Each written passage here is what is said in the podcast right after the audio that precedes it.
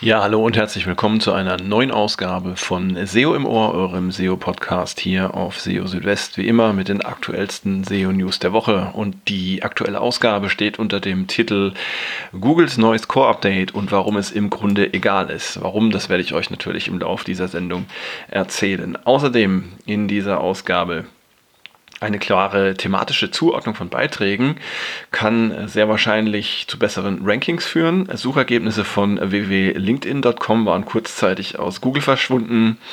Google bringt ein neues Tool für Podcaster. Außerdem gibt es neue interessante Kennzahlen von Google für die User Experience und eine kleine Erinnerung, denn Google Core Updates können sich auch auf den Traffic aus Google Discover auswirken. Ja, all das in der aktuellen Ausgabe von SEO im Ohr. Schön, dass ihr dabei seid. Ja, und ähm, ich äh, fange heute an mit ähm, einer äh, Meldung, die äh, ja wie ich finde, sehr interessant ist, denn es geht um äh, bestimmte Kennzahlen im Zusammenhang mit Webseiten. Genauer gesagt geht es um Kennzahlen, die sich auf die User Experience von Webseiten beziehen. Äh, und Google hat hier ähm, die Web Vitals vorgestellt, ähm, Essential Metrics for a Healthy Site, wie es sich nennt. Und zwar ähm, geht es hier um einen Satz von Kennzahlen, die eben im Zusammenhang mit der User Experience stehen. Ähm, also mit der Nutzererfahrung, wie man auf Deutsch sagen würde. Das heißt also, ähm, wie äh, erlebt ein Nutzer, eine Nutzerin eine Webseite, insbesondere im Zusammenhang mit dem Laden der Seite. Und hier sind drei Kennzahlen von Bedeutung, und zwar der Largest Contentful Paint. Das ist eine Kennzahl, die die wahrgenommene Geschwindigkeit beim Laden angibt und den Punkt beim Laden kennzeichnet, äh, an welchem die Hauptinhalte der Seite geladen sind. Der äh, First Input Delay, das ist die zweite Kennzahl, gibt die Fähigkeit einer Seite an, auf Eingaben der Nutzer zu reagieren, und zwar auch in, in Form eines zeitlichen Intervalls. Und äh, ja, man äh, drückt damit die Nutzererfahrung beim Laden aus, wenn ähm, der Nutzer zum ersten Mal probiert, mit einer Seite zu interagieren. Und dann haben wir schließlich auch noch den Cumulative Layout Shift. Ähm, diese Kennzahl gibt die visuelle Stabilität einer Seite beim Laden an. Ähm, das ist dann relevant, wenn ihr auf einer Webseite seid, auf der sich beim Laden dann plötzliche Änderungen ergeben, wenn sich zum Beispiel ähm, Buttons oder Textblöcke verschieben, weil eine Werbung noch nachgeladen wird, eingeblendet wird und ihr dann äh, im schlimmsten Fall ähm, auf den falschen Button klickt, weil sich eben der Button verschoben hat, auf den ihr ursprünglich klicken wolltet. Und genau, das wird durch den sogenannten Cumulative Layout Shift angegeben, ähm, der nicht in einer Zeitangabe ähm, geliefert wird, sondern in Form einer, äh, ja, einer dezimalen Zahl. Genau, und all diese Kennzahlen ähm, könnt ihr auf verschiedene Weisen bekommen. Ähm, die einfachste Möglichkeit ist, ihr ladet euch das ähm, aktuelle ähm, Chrome-Plugin für die Google Web Vitals runter. Das liegt im Moment in einer Alpha-Version auf GitHub vor und könnt dann beim Laden einer Seite äh, mit einem Klick diese drei Kennzahlen für die jeweilige Seite sehen. Ähm, es gibt äh, auch noch Angaben dieser Kennzahlen im Chrome User Experience Report und auch in Google PageSpeed Insights. Ähm, also das sind recht spannende Zahlen und äh, ich glaube, auch wenn es jetzt keine direkten Auswirkungen auf die Rankings gibt von diesen Zahlen, dann äh, sollte man die dennoch im Auge behalten, denn ähm, ja, nur zufriedene Nutzer ähm, empfehlen eine Seite weiter und ähm, das erhöht dann entsprechend auch die Chancen auf Backlinks. Äh, ja, ein weiteres großes Thema, mit dem ich mich in dieser Woche beschäftigt habe, war, ähm, wie kann sich ähm, die thematische Zuordnung oder eine klare thematische Zuordnung von Inhalten auf die Rankings auswirken. Ich finde, das ist ein ähm, recht interessantes Thema, ähm, vor allem aus dem Grunde, dass Google auch ähm, ein Werkzeug anbietet, um die thematische Zuordnung tatsächlich messen zu können. Ähm, es ist jetzt so, Google ist ja inzwischen sehr gut dazu in der Lage, äh, natürliche Sprache zu verstehen. Dabei haben verschiedene Verbesserungen geholfen in der letzten Zeit, wie zum Beispiel BERT oder auch RankBrain. Das sind also Algorithmen, die Google dabei unterstützen, auch komplexere äh, Sprachkonstrukte eben äh, auswerten zu können, sowohl bei den Suchanfragen als auch bei den Inhalten einer, einer Webseite. Also die Zeiten, in denen die Suchmaschinen nur die Keywords auf einer Seite ausgelesen haben, um dann eine äh, inhaltliche Zuordnung vorzunehmen, die sind schon länger vorbei. Wenngleich äh, es natürlich immer noch ähm, in manchen Fällen wichtig sein kann, bestimmte Formulierungen oder bestimmte Arten von Keywords ähm, zu verwenden auf der Seite. Aber äh, hier geht es jetzt um was anderes und zwar hier geht es jetzt wirklich um eine klare Zuordnung von Texten zu Kategorien und ähm, wie Google das machen kann, zeigt äh, uns die Suchmaschine sehr schön in der Natural Language API, die man ähm, auch benutzen kann, ganz normal, ähm, über ein Frontend, über ein Test-Frontend. Den äh, Link dazu habe ich euch in dem entsprechenden Beitrag auf SEO Südwest auch gepostet. Und ähm, ja, da könnt ihr also einen beliebigen Text eingeben und äh, Google analysiert diesen Text dann und ordnet diesen Text einer oder mehreren äh, Kategorien äh, zu.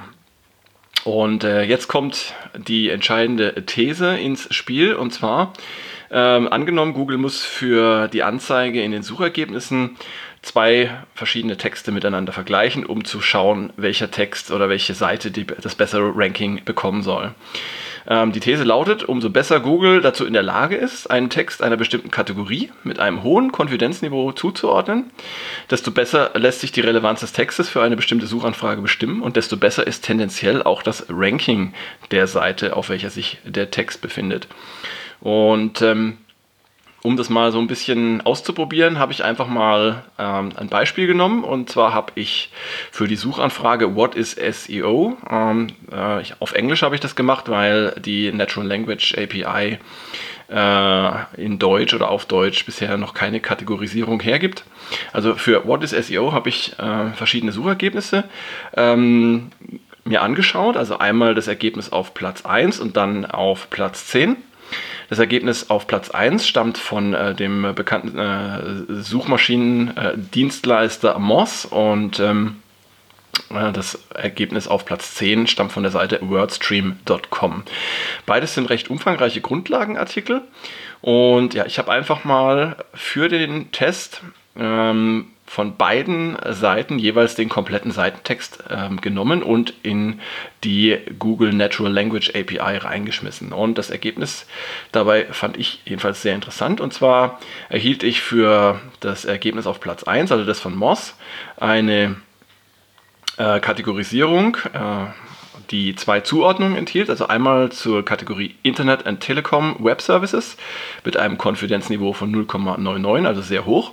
Und dann noch für die Kategorie Business and Industrial äh, Schrägstrich Business Services und das mit einem Konfidenzniveau von 0,98, also auch beides ähm, recht, also beides sehr hoch äh, und ähm, ja, beides auch inhaltlich ähm, passend. Dann das gleiche nochmal für den Text ähm, des Ergebnisses auf dem 10. Platz. Und hier hatte ich das Ergebnis äh, auch wieder zwei Kategorien. Einmal Business and Industrial Schrägstrich Business Services mit einem Konfidenzniveau von 0,88 und dann noch Internet and Telekom Schrägstrich Web Services mit einem Konfidenzniveau von 0,87. Ähm, also bei beiden Kategorien haben wir ein ja doch deutlich niedrigeres Konfidenzniveau. So, und die Frage ist jetzt, ähm, ob jetzt äh, diese Unterschiede tatsächlich ähm, eine Erklärung sind für die unterschiedlichen Rankings. Also ich gehe davon aus, dass alleine wird sehr wahrscheinlich nicht den Unterschied ähm, erklären, denn dafür gibt es einfach zu viele verschiedene Kriterien und Rankingfaktoren. Aber äh, zumindest mal ist es denkbar, dass hier ein gewisser Einfluss besteht. Ich habe dann ähm, noch ein weiteres Ergebnis mh, hm, verwendet und zwar das auf Platz 30. Ich nenne jetzt auch nicht mehr genau welches das ist. Das spielt jetzt auch in dem Zusammenhang gar keine große Rolle. Äh, interessant ist nur das Ergebnis, was ich dabei erhielt. Und zwar erhielt ich hier drei mögliche Kategorien. Einmal Science-Computer Science mit einem Konfidenzniveau von 0,65 Dann Internet and Telekom, Schrägstrich Web Services, Schrägstrich Web Design and Development mit einem Konfidenzniveau von 0,57 und äh, als dritte Kategorie Computers and Electronics, Schrägstrich Programming mit einem Confidence-Niveau von 0,56. Also wir haben hier zwei Sachen, die auffällig sind. Einmal haben wir drei statt zwei Kategorien, die hier ähm, erkannt wurden und wir haben jedes Mal ein deutlich geringeres Konfidenzniveau. Also Google ist sich offensichtlich weit weniger sicher, welcher Kategorie ähm, das Ergebnis auf Platz 30 äh, zuzuordnen ist. Ähm, Soweit, so gut. Jetzt ist die Frage, wie kann man für eine möglichst klare thematische Zuordnung von Inhalten äh, sorgen? Ja, und ähm, die allgemeine Standardantwort darauf lautet einfach durch bessere Inhalte.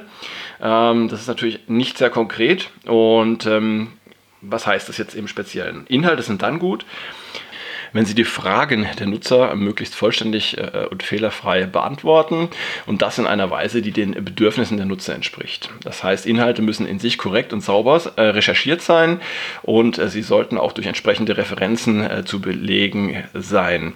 Ähm, dazu kommen noch Dinge wie zum Beispiel der passende Sprachstil. Besonders wichtig ist, dass die Inhalte auf den Punkt gebracht werden müssen und ähm, ja, möglichst fokussiert auf ein Thema ausgerichtet sind. Ähm, das heißt, Abschweifungen sollten vermieden vermieden werden.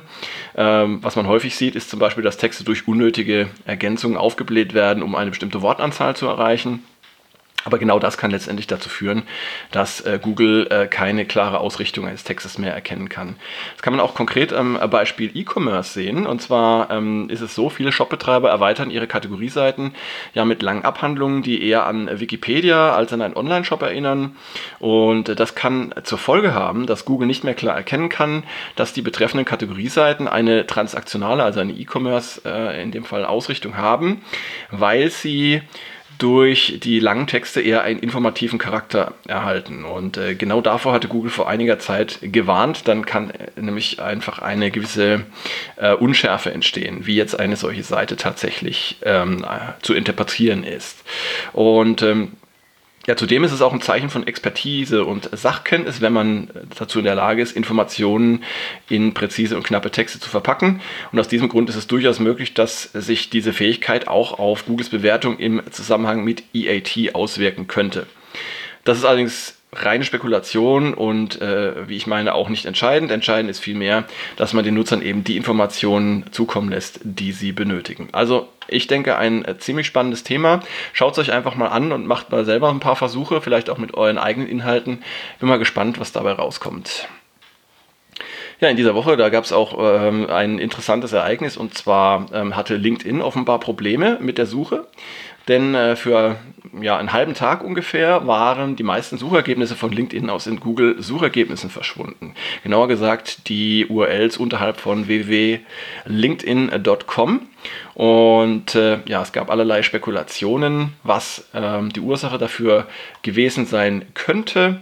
Ähm, Zuerst sah es so aus, äh, oder es hätte sein können sogar, dass die URLs deindexiert worden sind, vielleicht aufgrund einer manuellen Maßnahme.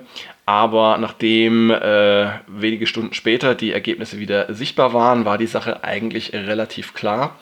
Und zwar hatte da vermutlich jemand ähm, das URL Removal Tool in der Google Search Konsole äh, in falscher Weise benutzt. Ähm, dazu muss man wissen, wenn man ähm, in diesem Tool ähm, die HTTP-Version einer Website ähm, ausblendet, also alle URLs mit HTTP, dann blendet man damit auch alle äh, HTTPS-URLs und äh, auch die mit und ohne www aus. Und ähm, ja, man kann nur spekulieren, aber möglich ist es, dass eben jemand hier versucht hat, ähm, unsichere URLs, also die mit HTTP, auszublenden per URL Removal Tool und damit dann gleich ähm, alle anderen auch noch mit erwischt hat. Das Einzige, was geblieben war, waren äh, länderspezifische Subdomains von LinkedIn und die darunter befindlichen URLs. Aber nachdem das eben nach äh, kurzer Zeit wieder da war, ähm, ist äh, die Vermutung äh, sehr wahrscheinlich oder ähm, ist es sehr wahrscheinlich, dass äh, eben der das URL-Removal-Tool hier in falscher Weise eingesetzt wurde. Von einer Deindexierung ist nicht auszugehen, denn wäre das der Fall gewesen, dann hätte es wesentlich länger gedauert, bis die URLs wieder in den Suchergebnissen ähm, erschienen wären. Ja, jetzt für alle Podcaster unter euch eine interessante Meldung. Und zwar hat Google mit dem Podcast Manager ein neues Tool veröffentlicht, ähm, das euch ähm, ja, Statistiken liefert in verschiedener Weise. Ähm, ihr könnt dann zum Beispiel sehen, wie äh, häufig eure Inhalte abgespielt wurden, auf welchen Rechnern, also Smartphones, Tablets, PCs und Smart Speaker, diese abgespielt wurden. Und ähm, ja, auch wie ähm, das Nutzerengagement war, das heißt also auch, wie lang sind die Nutzer dabei geblieben. All das sind sicherlich sehr interessante ähm, Kennzahlen für all diejenigen, die äh, Podcasts veröffentlichen. Bei Podcasts ist es ja immer so ein bisschen schwierig, da auf dem Laufenden zu bleiben, was die Kennzahlen angeht. Und äh, ja, dazu kommt, dass man eben auch noch verschiedene Daten aus verschiedenen Tools oder Plattformen hat, wie zum Beispiel noch iTunes oder auch Spotify. Ja, und Google bietet jetzt entsprechend mit dem Podcast Manager auch so etwas an. Ähm, die Verifikation dafür ist ganz einfach möglich. Ihr müsst dazu einfach den Feed eures Podcasts angeben und bekommt dann an die damit verbundene E-Mail-Adresse einen Bestätigungscode. Den müsst ihr dann eingeben in dem Tool und äh, fertig ist die Sache. Und dann habt ihr schon Zugriff auf eure Kennzahlen. Probiert es einfach mal aus. Ja, und jetzt kommen wir zum eigentlichen, äh, zur eigentlichen Titelmeldung dieses Podcasts. Und zwar hat ja Google nach längerer Zeit, und zwar seit Januar, das erste Mal wieder ein bestätigtes Core-Update ausgerollt, das sogenannte May 2020 Core-Update. Ähm, ja, und äh, viel mehr ist dazu eigentlich auch nicht zu sagen, denn äh, außer der Bestätigung des Updates ähm, bekommen wir äh, keine weiteren Informationen. Lediglich Verweise auf einen früheren äh, Blogbeitrag, den Google im letzten Jahr veröffentlicht hatte zum Thema Core Updates. Und ähm, ja, ähm, darin werden eher allgemeine Empfehlungen ausgesprochen und nichts Konkretes. Das heißt, ähm, es wird wieder auf diese Checkliste verwiesen, die ihr immer mal wieder zur Hand nehmen solltet. Die stammt ja noch aus dem Jahr 2011 im Zusammenhang mit den Panda äh, Updates damals. Und ähm, ja, es ist eine Reihe von Fragen, die ihr einfach euch immer wieder stellen solltet in Bezug auf eure Website. Aber ja, die Zeiten, in denen es konkrete äh, Ansatzpunkte gab nach einem Google-Update, wie zum Beispiel äh, Links oder die äh, Verteilung der Inhalte im oberen Seitenbereich oder solche äh, oder ähnliche mehr. Also diese Zeiten sind schon lange vorbei. Insofern bringt äh, uns die Nachricht, dass ein Google Core Update ähm, stattgefunden hat, höchstens insofern etwas, dass wir mal wieder genauer auf die Rankings unserer äh, Seiten schauen für verschiedene Keywords, für die wichtigsten Keywords. Ich glaube nicht einmal, dass es viel bringt, jetzt ähm, allgemein auf die Entwicklung des Sichtbarkeitsindex zu schauen, denn ähm, hier geht es vor allem darum, eben einen Fokus zu haben auf die, ähm, auf die wichtigsten Keywords, die ähm, uns eben auch den meisten Traffic oder die meisten Conversions bringen. Ja, insofern ist es natürlich immer eine kurze Meldung wert, wenn so ein äh, Core-Update stattfindet, aber ja, viel ableiten kann man aus meiner Sicht daraus auch nicht. Ja, und in diesem Zusammenhang auch noch eine kleine Erinnerung und zwar Vergesst nicht, Google Core Updates können sich auch auf den Traffic aus Google Discover auswirken. Google Discover, der ehemalige Google Feed, ist ja inzwischen für viele Websites wichtiger, ähm, äh, eine wichtigere Traffic-Quelle als die organische Suche. Ähm, im, in Google Discover erscheinen Meldungen, die auf den Interessen der Nutzer basieren. Also es geht da nicht um Suchanfragen, sondern es geht um, um bestimmte Interessen, die Google den Nutzern zuschreibt. Und dann bekommen sie in einem Art Newsfeed dann immer Meldungen angezeigt, ähm, verschiedener Quellen ja, und für Websites, die eben in Google Discover vertreten sind, kann das manchmal ziemlich viele Klicks bringen. Und äh, ja, schon äh, vor einiger Zeit hatte der Gary Elias von Google empfohlen, man solle sein Geschäftsmodell nicht auf Google Discover aufbauen, denn der Traffic könne über Nacht versiegen und man sieht auch nach jedem äh, Google Core Update, ähm, äh, dass es Meldungen gibt von, von Website-Betreibern, die eben dann sich darüber beklagen, äh, dass ihr Traffic von Google Discover ähm, eingebrochen sei. Und äh, ja, auch so dieses Mal. Und ähm, der Danny Sullivan von Google hatte dann auf Anfrage auch nochmal bestätigt, dass eben Core-Updates Google Discover auch beeinträchtigen können. Wenn jetzt eure Website von einem Core-Update betroffen ist und euer Traffic aus Google Discover eingebrochen ist oder weg ist, dann aber nicht verzagen, denn die Erfahrung zeigt, auch wenn es dann mal eine vorübergehende Durststrecke gibt, ähm, wenn man fleißig dabei bleibt, gute Inhalte produziert, dann äh, kann äh, der Traffic aus Discover auch wieder zurückkehren.